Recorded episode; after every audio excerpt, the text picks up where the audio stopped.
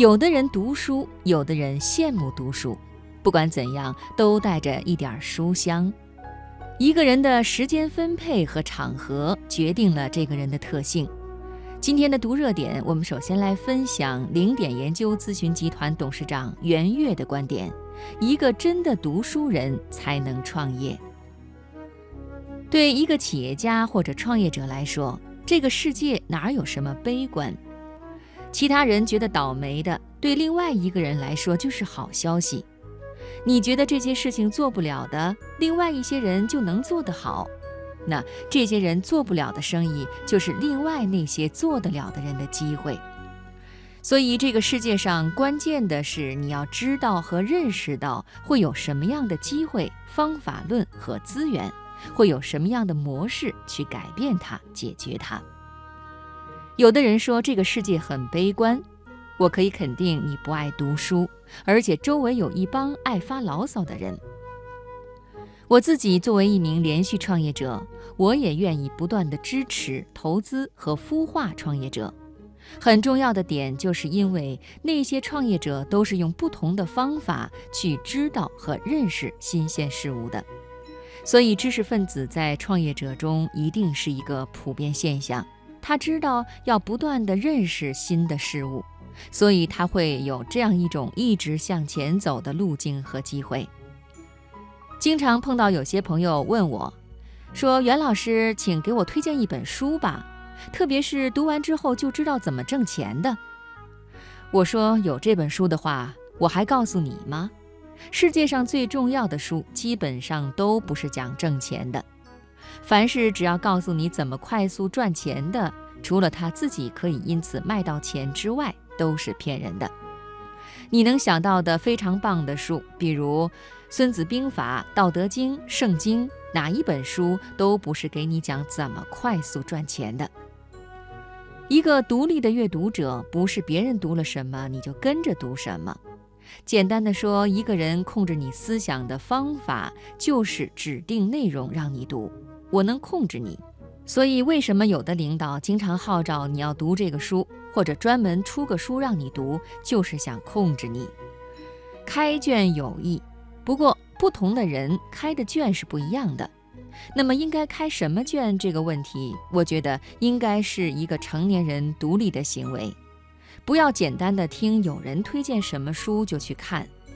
我认为作为一个读书人，应该是一个独立的读书人。只有独立读书，后来才会有独立的人格。我七岁的时候有一个梦想，总有一天我要环游世界。我两个星期以前从梵蒂冈回来，梵蒂冈是我游历的第一百二十六个国家。我属于社交面很广泛的类型，然而我遇到过的人中间，只有一个人曾跟我说比我多去过两个国家，那个人是沈国放先生。以前的外交部部长助理，那个时候我去了一百二十四个国家，他去了一百二十六个国家。我想环游世界这件事情与我前面说的两句话都很有关系。一个人为什么乐观呢？假如我们遇到一个问题，想解决这个问题，美国人有一种方法，我还知道乌干达人有一种方法。你知道这个世界是天无绝人之道的。而这个道分布在不同的地方，旅行之后才可能知道道在哪里。知识用书或者各种形式呈现给我们，让我们知道这个世界的样态。读少了就不行，因为读少了会被某一个人写的书所控制。我们的阅读不只是非要拿一本书装作天天读书，这叫读书人。你要是一年读一两百本，什么概念呢？两天读一本，有时候一天读一本。当然，今天跟以前的读书方法是不一样的。今天很多人根本不用读书，却有读书的效果。为什么？因为过去我们把知识和信息分开，信息是一条一条的零碎的东西，我们认为知识是成片成片的系统的东西。而零碎的东西是不能代表系统的，系统的东西是用于零碎的。这是谁说的？自古以来就这么说的。但是问题在于，自古以来没有互联网，而互联网现在才有的。如果我们掌握很多的碎片，碎片多的程度以及更新的速度都比以前快得多的话，那么在动态的信息中间，其实可以不断地构建我们新的知识体系。而我们传统的人很有意思，读书少的人其实会被旧知识锁定。我有同学在大学创业卖馄饨，后来变成馄饨店的老板了。为什么？因为被卖馄饨店的体系锁定了。知识不仅仅有积极的功效，可以支持你，但是某种意义上说，有限的知识可以锁定你。所以，我们今天之所以进全球化，其实我强调的是多元视角。梅兰芳先生和欧阳予先生两个人是有过节的，一位是北派的领袖，一位呢是南派的领袖。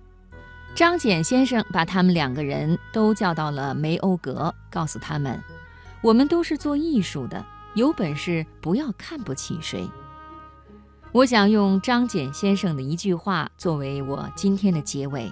他说：“一个人如果去办一个县的事情，应当有一个省的眼光；如果去办一个省的事情，就应该有一个国家的目光。一个人如果是去办一个国家的事情，就应该有世界的目光。只有这样，才能把这个事情办好。”他另外说的一句话是。人生一世，草木一秋。人人如果都能够做一两个事业，你可以跟草木同生，就不会和草木同秀。